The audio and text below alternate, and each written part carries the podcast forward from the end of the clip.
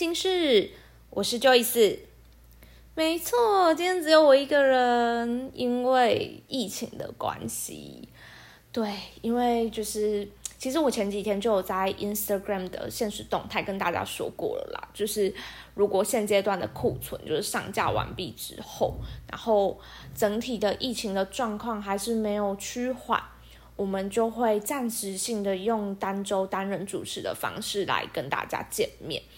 嗯，那就是比较不幸的是，就是这几天其实，呃，新闻公布出来的数字其实是有就是蛮暴增的，就是两三百，每天都两三百两三百左右。那我们觉得就是呃现阶段录音的这个部分，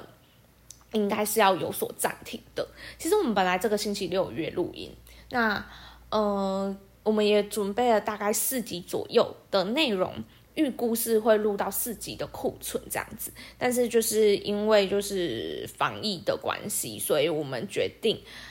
还是暂时性的用单人主持的方式来继续维系这个节目。那希望大家就是虽然一个人录音可能会觉得有有一点点干，但是给我们一点点支持，让我们继续陪伴你们在防疫的这个期间。那也希望就是疫情可以赶快趋缓，让我们两个赶快合体这样子。好，那嗯，在主题开始之前，还是要提醒大家啦，就是不管你现在身处的区域。是否为就是疫情的热区？不管你是在北部也好，或者是中南部也好，一定都要配合防疫政策，就是勤洗手、低度活动，然后常消毒，还有正确的佩戴口罩，因为非常非常的重要。这不只是保护你自己，也是保护你的家人跟其他外面的人。这样子，嗯，那如果尽量就是没有没有什么事的话，就不要外出了，就是。尽量待在家里是最安全的。那相信就是透过这样子的防疫，我们会很快的迎来就是可以正常活动的一天。这样好，那其实我有点小感冒，所以如果大家听到就是我的声音突然间飞到的话，就是我去旁边咳嗽这样子。好，那我没有得 COVID-19，不用担心，就是单纯就是气管有一点不太舒服这样。好。那我们今天要聊的是，就是追星的心路历程，就是跟大家闲聊。其实我追星呢，就是大概是在国中的时候开始的吧。国中的时候，就是呃二代团正火热的时候，有哪些二代团呢？就是像 One Girl 啊、Four Minutes 啊、少女时代啊、Super Junior 啊、W S 五零一啊、Shiny 啊这些团体正火热的时候，就是我。一头栽入追星世界的时候，对，那那个时候就是，我觉得那个时候的追星跟我现在追星不太一样。那时候的追星就是，呃，用看电视的方式，假日看电视，然后跟同学分享杂志，然后，呃，上电脑课的时候可能会上去看影片啊，或者是搜寻维基百科。因为我觉得搜寻维基百科这个部分是最有趣的，就是因为其实电脑课啊，老师他通常都会教一些东西嘛，可能教你怎么处理 Word 啊，处理 PowerPoint 啊，或者是他会一直把荧幕切换到他那边去，你不会有很多时间可以查资料。但因为那个时候，我也不知道为什么，就是我们班的几个女生就会写交换日记，那交换日记的有一个区域就是一个 K-pop 情报站的这样子的版位。就是我们写完自己的心得啊，这一周的想法啊，或者是抱怨，就是同学啊、老师啊，然后讲完同学的八卦之后，我们会有一个小小的区域是帮其他人科普，就是一个 K-pop 小知识。那我觉得这个真的很好笑，就是我们就要用仅存的，就是电脑课的自由时间，大概只有十五。十五分钟或十分钟，甚至更少的时间，在维基百科疯狂的抄写一些 K-pop 的资讯。对，那那个时候我们最常写的就是呃关于团体的相关资料。举例来说呢，就是有什么像。一个团体里面还有几个成员，然后他们的生日是几月几号，谁是老大，谁是忙内，然后各自的担当是什么，甚至是就是他们的代表色啊，或者是他们住哪里啊，这些离离扣扣的资讯，我们全部都会写在这边。那它其实就有点像是一个另类的情报站的那种感觉。那有时候我们还会就是在报章杂志上啊，看到一些报纸啊，或者是。呃，偶像的照片啊，等等，就是我们还会再把它剪贴上去。所以那本交换日记对我们对当时国中的我们来说，它是一本非常非常重要的可以交换资讯的东西。那尤其是像我呢，就是我比较少在看那个综艺节目，因为我家就是。当时是只有假日可以在阿公阿妈家看到有线电视，那平常在就是自己的家里是没有机会接触到就是呃韩国偶像的任何节目，那更不用说电脑，因为我们家那时候我爸妈管真的蛮严的，我们家电脑是有上锁的，那如果说要做作业啊还是什么，就是他们一定会在后面盯着看，所以其实我。接触综艺节目是非常非常少的，除了假日的音乐节目这样子。那那时候我的同学啊，他们就是会为了让我知道说，诶，某一出综艺节目在演什么啊，然后他们就会把那个剧情的摘要，就是写在交换日记里面。那那本交换日记真的对我们来说，就是一个另类的情报站的那种感觉。对于当时，我觉得当时追星的我们来说，它就是一个小确幸吗？就是，嗯。即便说我们不用见到偶像本人，但我们可以透过这样子的情报搜集啊，然后交换资讯啊，然后知道就是偶像在干嘛或者出演什么节目，然后就会很满足。对，那那个时候除了交换日记，交换日记是就是通常就是几个女生传一本嘛，那还有另外一个就是自己会有的就是日历本。那这本日历本呢，它就会记录了所有你喜欢的偶像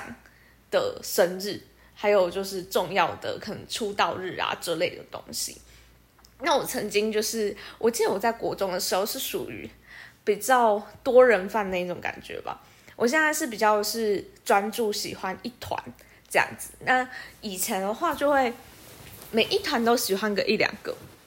或者是说有出新的团体啊，然后我就会稍微关注一下这样子。所以那个时候我记得我的日历本是密密麻麻，就是每一天都有很多人生日这样子。然后我们那个时候还会背生日，哎，就很好笑，就会说哦，六月十二号是谁生日，五月五号是谁生日这样子。但是我现在都忘记了，因为我觉得那个时候就是把所有的精力跟就是用心都花在这个上面，可能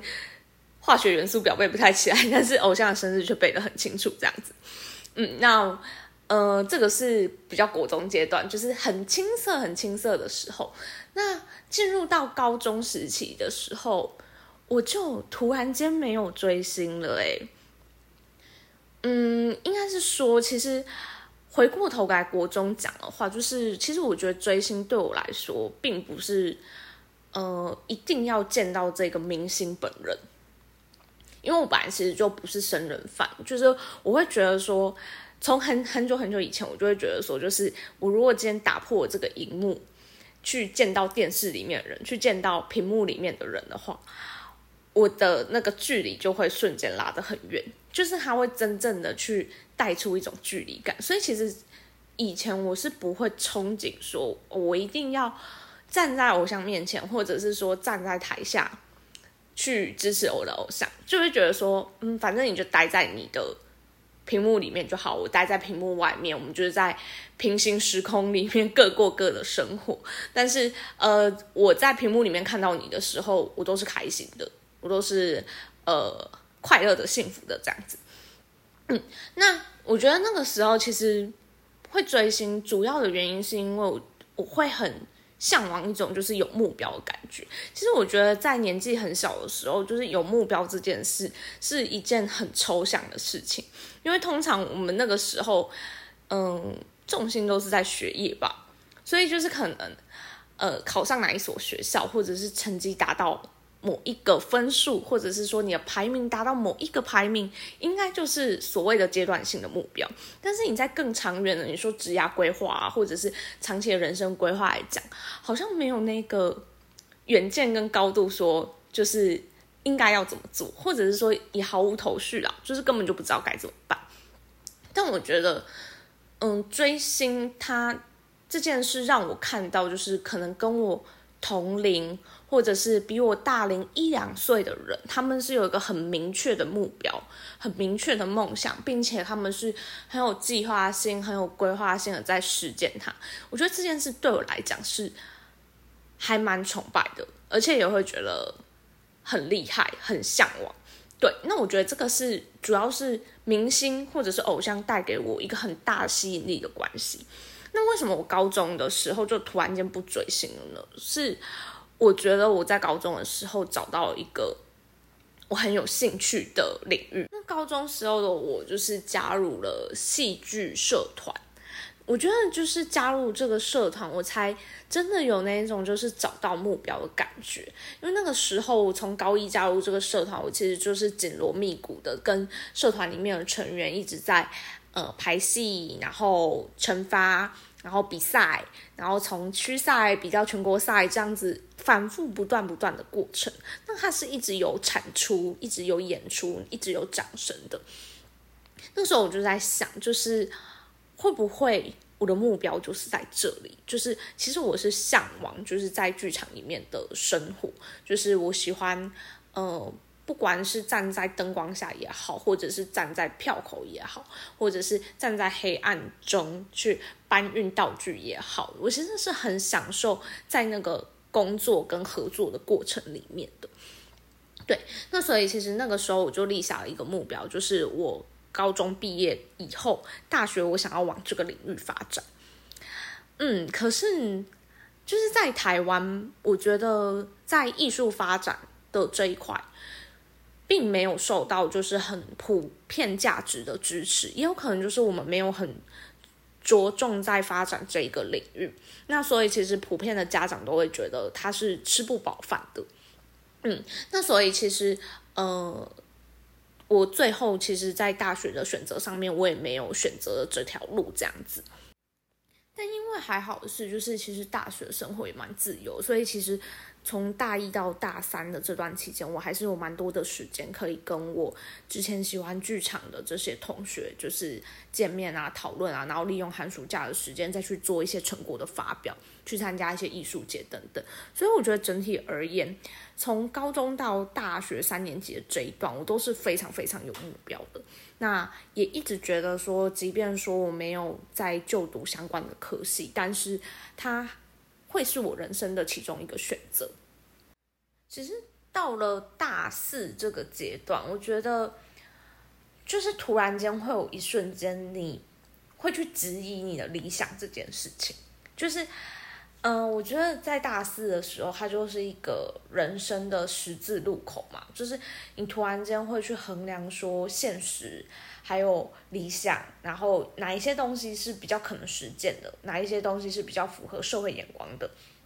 或者是说更现实一点，哪一些东西是可以温饱的。那我觉得其实我不算是一个非常勇敢的人，就是。当我要面临就是人生中就是比较大的决定，例如是说要选择职涯或者是选择学校的时候，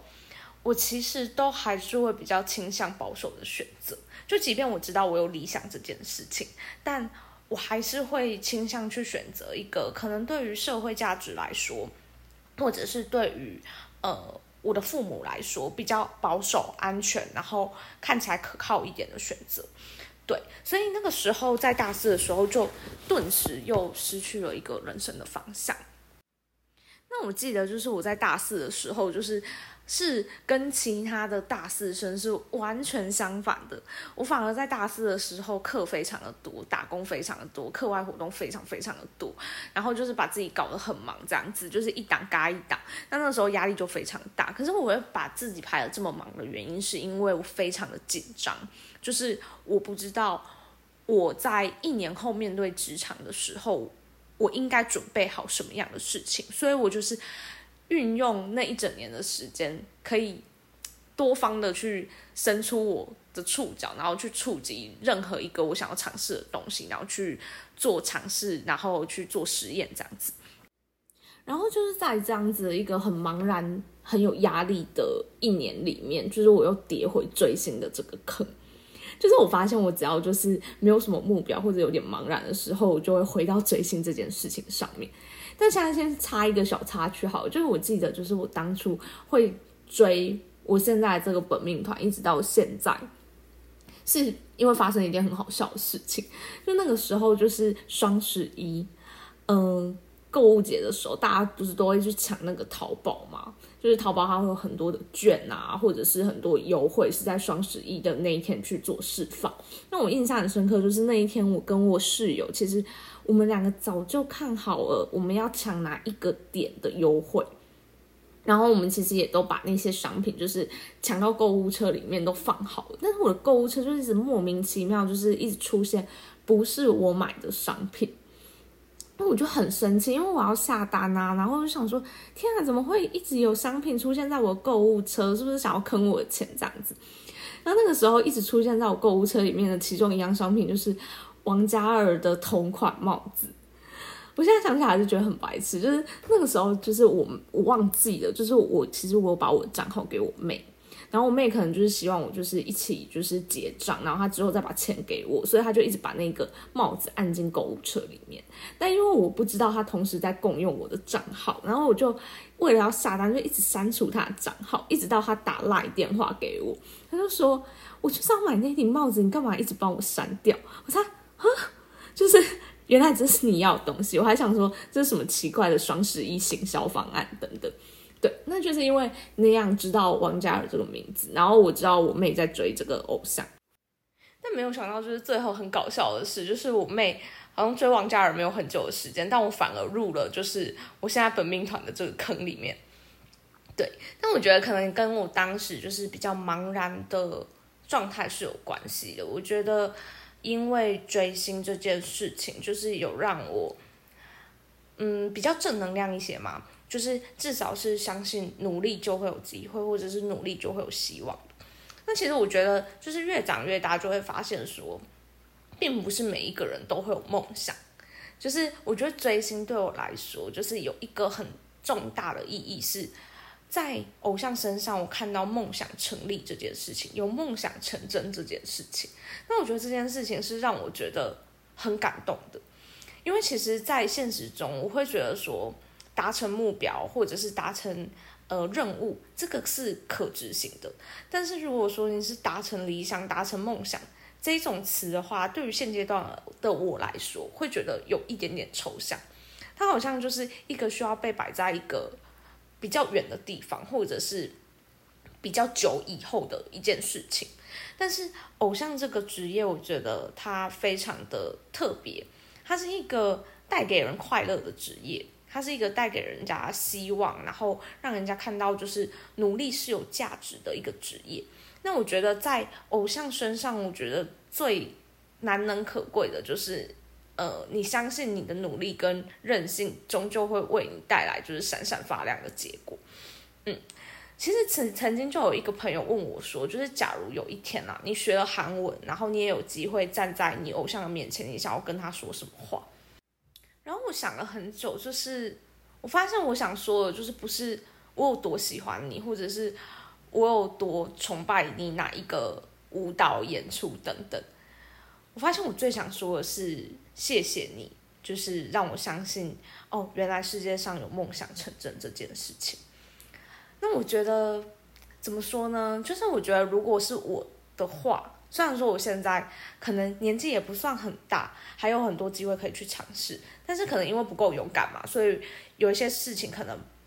不会去做，或者是不会用这么多心力去做。我会觉得说，嗯，虽然我的人生可能没有梦想成真的一天，但是因为在你们身上看到梦想成真这件事情，让我觉得哦，原来我喜欢的东西。不是抽象的，我喜欢的东西是有价值的，是具体的这样。对，那我觉得这个是追星给我最大的一个动力跟意义。它让我知道说，假如说有一天我把我自己顾好了，我把现实的层面顾及完了，我心有余力，我还是可以回归到就是我可能我喜欢的领域，或者是呃投身到另外一个我。做起来更有成就感或更有价值的事情上面去付出，这样子。除此之外的话，我觉得其实追星就是调剂吧。嗯，尤其是出了社会之后，就是烦闷的事情其实蛮多，身不由己的时间也蛮多的。那其实我觉得追星就是一个很快可以补充能量的一个来源。对，那其实我也因为就是。后来后期现在现阶段的追星是。呃，有在买周边，然后有在刷消息站啊，或者是说有在参与一些粉丝活动的这样子的缘故，我觉得其实更更可以体认到粉丝的这个身份。因为过去的话，我觉得我可能充其量是一个观众吧。就可能狂热一点点的观众，那可能不到粉丝这样子。但是因为现在的很多的行为是跟着粉丝的这个生活圈在走的，所以就有很多不同的体验这样子。那我觉得就是这样的改变，其实带给我蛮多正面的影响。就例如说，我就是认识了很多不同领域的人。不同领域的朋友，那其实也丰富了我，就是进入职场之后很枯燥，就是上班下班上班下班这样子单调的生活圈跟日常。那其实我也觉得，就是深入粉丝圈有让我就是对于偶像啊，或者是对于这个 fandom 的粘着度变得更高。然后我觉得一个感悟最明显的是，我突然间觉得粉丝名就是有渗入到。我的生命或我的名字里面，就有点像是，呃，我有一个中文名字，然后，呃，Joyce 是我的英文名字，我对这个名字是有认同感。那我觉得其实深入到粉丝圈，带给我一个最明显的感觉是，呃，这个团体的粉丝名好像植入到我的身体里面去，就是我对于这个名字是有认同感。就，呃，大家应该知道，就是我喜欢的是 God Seven 嘛。我印象非常深刻，是我第一次被称呼叫 I got seven，就是呃 got seven 的粉丝名的时候，我是有点热泪盈眶的，就不夸张，就是那一瞬间我会知道，我突然就有一种感觉，就是哦，原来是在叫我吗？原来这个名字已经烙印在我的 DNA 里面，就是它已经是我的一部分。那我觉得其实。这个感受是非常非常奇妙，它是代表着你对于这整个粉丝圈，对于你的偶像都有一个很深的认同感跟情结。那，嗯，他会给你一种很坚定的信念，就是你会觉得说，至少现阶段你会跟着他们一直走下去，跟着这一群粉丝，跟着这个偶像一直走下去的。对，那我觉得这个力量是蛮神奇的，想跟大家分享这样。嗯，那今天其实。也分享蛮多嘞，已经录了二十几分钟了。嗯，主要要跟大家讲的，就是，呃，我这一路就是平凡的追星生活里面，偶像带给我的影响是什么？就其实我没有什么大风大浪，因为我也根本就。不太参加就是任何跟偶像见面活动，所以可能有点无聊。就是前面都在听我讲我自己的人生故事这样子，然后又有点平凡无奇。那我觉得其实偶像对我来说就是带给我很多正面的影响。那呃，很多粉丝可能有时候会私讯小盒子问我们说，就是可能呃。偶像有一些状况啊，然后想脱饭怎么办啊？或者是说喜欢到最后就突然间没感觉啊？或者是呃自己很忙碌的时候就觉得顾及不到偶像的这一块。其实对于我来说，我就真的是蛮少遇到这样子的问题，因为其实我就是一个呃比较像是用轻松娱乐的心态去面对偶像追星这件事情，但是。呃，同时我也会从偶像身上就是偷取一些他们积极向上的力量，然后放在我的生命里面去当一个指引。就是我会告诉我自己，我应该向我的偶像看齐。他们面对困难的时候，他们怎么处理？他们面对目标的时候，他们是怎么样坚持？那我觉得，其实这就是对我来说一个比较正面的影响。那呃，相信你们也都有。就是自己迷恋偶像的小故事，然后追星的一些历程。那如果有想要跟我们分享，就是偶像对于你们的影响啦，欢迎就是私讯或者是用匿名小盒子跟我们说。那今天的内容就差不多到这里。那非常非常希望就是我们下一次见面的时候是两人合体的状态，要表示疫情已经趋缓了，已经就是可以受到控制了这样。那感谢你们今天的收听，我们下次见，拜拜。